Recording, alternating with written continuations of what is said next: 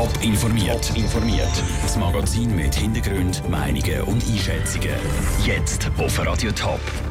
Wie fest der FC Wil finanziell im Trockenen ist oder nicht und was sich durch den Fall Carlos in der Zürcher Politik verändert hat oder nicht, das sind zwei von den Themen im Top informiert. Im Studio ist Nina Frauenfelder.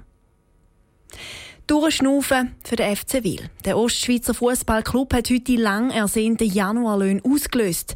Eigentlich hätten die Januarlöhne schon vor einer Woche sollen überwiesen werden, weil aber nicht alle Spieler mit dem neuen Arbeitsvertrag zu den Lohnkürzungen einverstanden sind, hat es von der Swiss Football League eine Fristverlängerung gegeben. Jetzt feiert der FC Wil einen Teilerfolg. Aber ist der Club auch wirklich gerettet? Und wie ist das Geld für die Löhne doch noch zusammengekommen? Dazu kann er keine Auskunft geben, sagt der Mediensprecher vom FC Wilde, Patrick Bitzer. Weitere Schritte sind aber schon mit den Angestellten besprochen worden.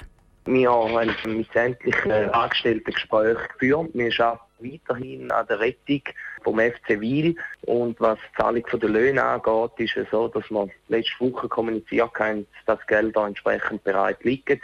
Aber noch die nötigen Einigungen werden, damit wir die Zahlungen machen können.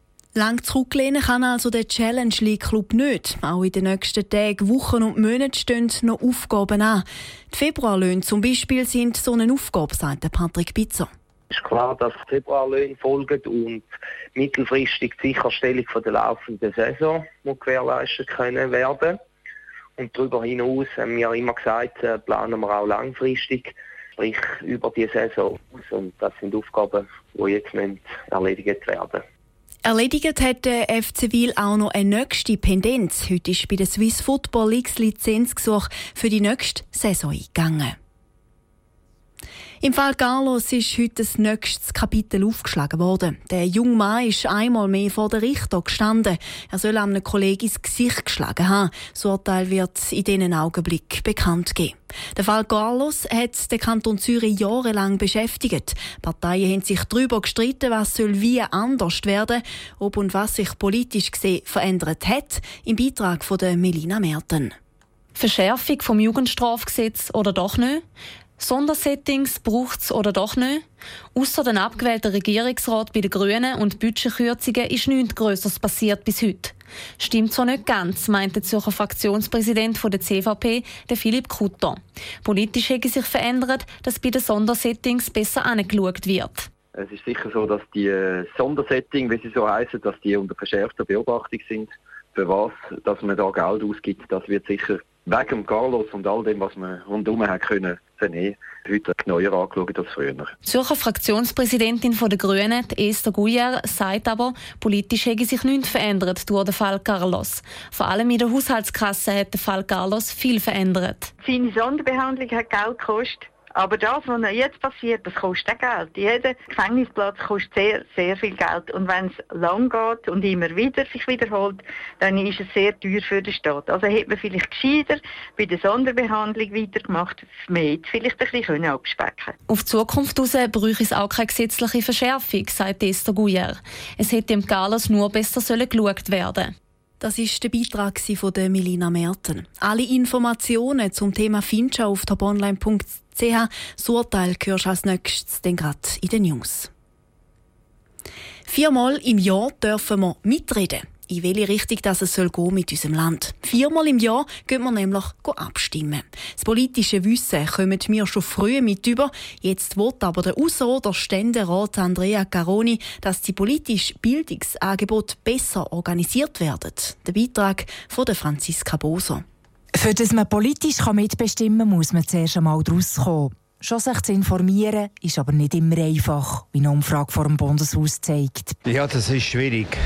Also ich lese immer Zeitung, schaue immer Tagesschau. Mal hier, mal da, manchmal Zeitung. Das ist äh, mal Zeitung, Medien, aber da muss man ein bisschen vorsichtig sein. Vermutlich ist wichtig zu informieren, wie man sich informieren kann. Nadja Radius Bern geht regelmässig abstimmen. Auch sie versucht, sich so gut zu informieren, wie es irgendwie möglich ist. Es geht um mich, äh, so ein von Abstimmung zu Abstimmung über die einzelnen Geschichten informieren. Mir fehlt aber eigentlich so das Gesamtverständnis, würde ich jetzt sagen. Niemand auf der Straße sagt, er habe viel in Schule über Politik gelernt. Viele vermissen die Wissensgrundlagen über das politische System. Häufig bleibt so nur die Schlagzeile hängen. Auf die Frage, warum der Bundesrat Christoph Blocher ist abgewählt wurde, antwortet der Schüler. Es hat ein Leck im Bundeshaus gegeben und er ist, glaube ich, ausgerutscht oder so und hat sich, ist nass, hat sich nass gebrochen. Mit solchen Schlagzeilen allein kommt die Politik nicht vorwärts. Der FDP-Ständerat Andrea Caroni will darum, dass der Bundesrat sich einen Überblick verschafft, welche Angebote es für die politische Bildung schon gibt. Es werde zwar schon viel da, aber ob das wirklich länge, wissen wir nicht. Es gibt noch keine sagen wir, Landeskarte, was eigentlich gemacht wird in der politischen Bildung. Und wir erwarten da von unseren Stimmbürgerinnen und Stimmbürgern, dass sie sich mit ganz komplizierten Vorlagen regelmäßig auseinandersetzen. Und für das sollte man ihnen gerade in jungen Jahren das Feuer noch stärker entfachen. Das Feuer hat Andrea Caroni selber schon früh gespürt. Mit 36 ist er einer der jüngsten Mitglieder des Ständerat. Er ist schon sein halbes Leben lang begeistert vor Politik und diese Begeisterung möchte er gerne weitergeben. Ja, gerade wir im Bundeshaus erleben ja jeden Tag den Wert von politischer Bildung. Wir engagieren uns selber auch. Wir haben immer Schulklassen da und ich selber bin eigentlich so politisch angefixt worden, um es mal zu sagen, indem nämlich meine Lehrerin uns damals in das Bundeshaus geholt hat. Das Anliegen vom jungen Ständerat ist von den meisten Ratskolleginnen und Kollegen unterschrieben worden. Der Bundesrat möchte den Vorstoß ablehnen.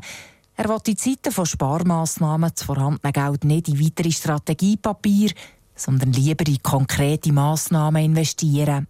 Der Beitrag von Franziska Boser. Sich die Wissensvermittlung an die Jungen auf die Fahne geschrieben, haben sich auch verschiedenste Organisationen. Mit Hilfen wie zum Beispiel EasyVote gehen sie das Thema an.